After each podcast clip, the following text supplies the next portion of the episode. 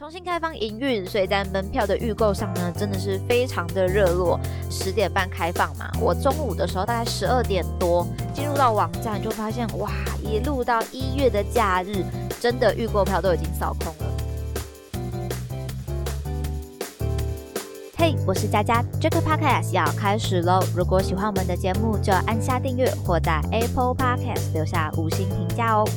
本集最缺收 news 来到十二月第二周，一起回首近一周的搜寻趋势与热门事件吧。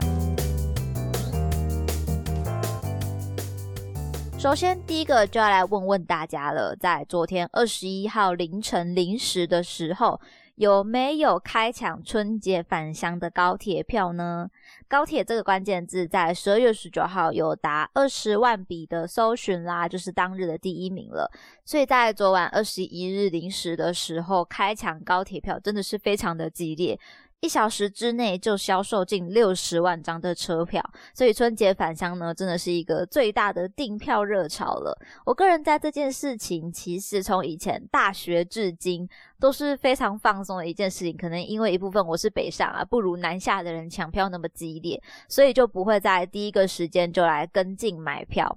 那如果真的高铁买不到票，或者说，诶其实本身就更适合搭台铁返乡的朋友，台铁东线在昨天也是跟高铁是一样同步开放订票的。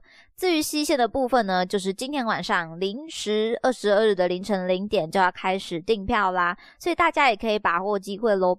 看到这个交通票可以达到二十万笔以上的搜寻，加上这个销售量这么激烈哦，从这么热络的一个订票潮就可以发现说，确实台湾人离家打拼的比例是很高的，所以在这些应该要来返乡的时间点，都需要一个很大的运输量。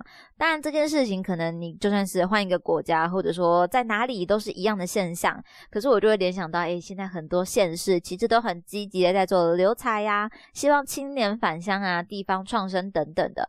不过有没有好的机会，又是另外一个问题了，因为这个才是能不能留住人的重点啦。那不知道大家平常返乡的频率是多高呢？其实我自己就蛮低的，通常都是这种诶春节啊，或者说清明节大拜拜才有回家。但确实回家就会觉得说一切好像都慢了下来，尤其是你在拥有一个。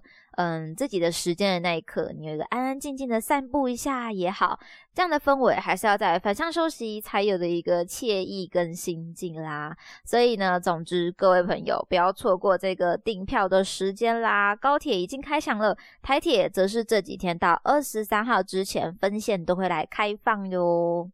看到下一个关键字是梅西，在十二月十八号有一百万笔以上的搜寻。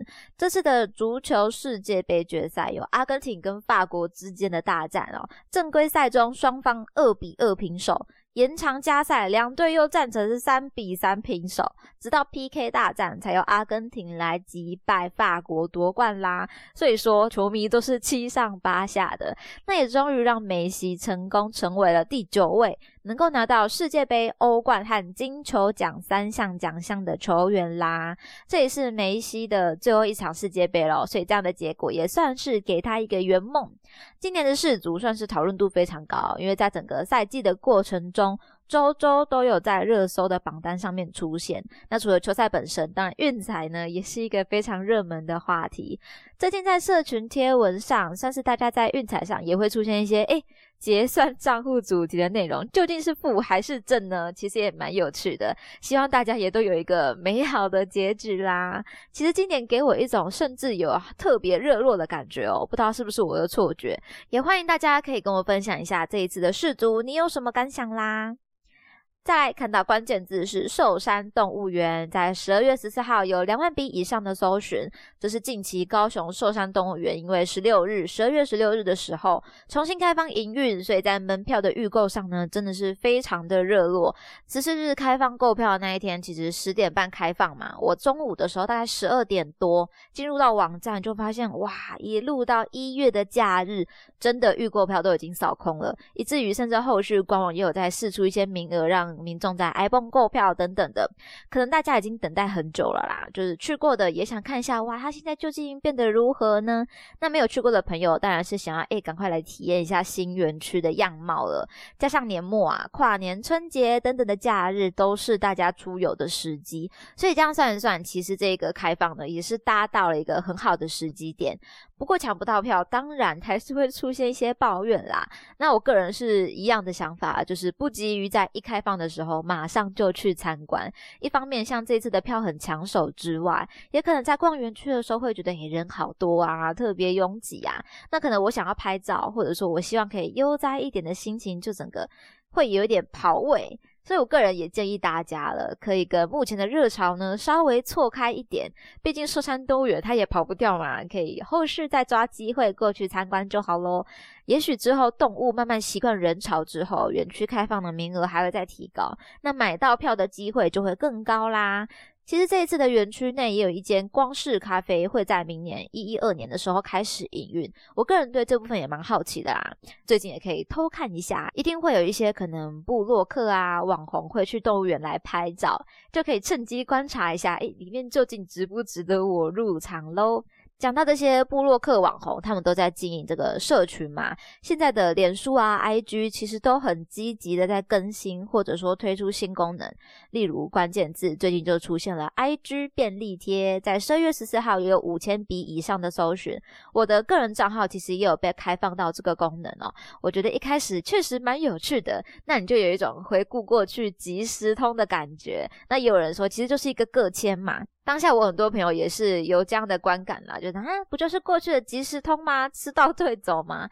那其实如果没有这个功能的话，我觉得是不会特别去关注这个聊天视窗的，除非你有一些通知啊、有讯息的时候才会去点开。所以我觉得这个新功能其实是 IG 它想要强化这个讯息这一块，大家如果在上面聊天的话，停留的时机点就可以再拉长啦。所以最近的新功能呢，其实还有更多啦，包含可以创建。I G 社团呐，可以跟好朋友一起共创珍藏的资料夹。我觉得已经不是过去所认识的那一个 I G 了，它整个社群的宽度都正在扩大。但这究竟是好还是不好呢？例如说，有的人就会觉得，哎，这是一种脸书化的感觉。所以见仁见智啦，大家也可以跟我分享一下你的想法。我自己是对新功能都还蛮想尝试看看的，只是这个。便利贴，其实我玩个两三天就累了，但是还是会想要去看一下，说，诶，朋友最近有在讲什么东西，也许会蛮好笑的吗？例如，就有朋友他其实会在上面贴一些冷笑话，就有点想点开看一下。那跟现实动态相比哦，其实算是发布上你更没有压力，可以更快速方便的来留一个言的感觉。不知道各位朋友有没有尝试的新功能呢？也可以来跟我分享一下喽。或者说你要跟我说，哎，不要这样 IG 连书了啦，现在流行的可能是抖音啊、小红书等等的。欢迎大家可以尽情的留言给我，我也会一一的回复啦。那今天的内容就分享到这边了，喜欢的话要记得订阅我们的节目，追踪 JJ News，一起来加入这个 Podcast 的聊天室吧。追追收 news 系列，与大家一起思考与迈进，期待您下次继续收听。我是佳佳，大家拜拜。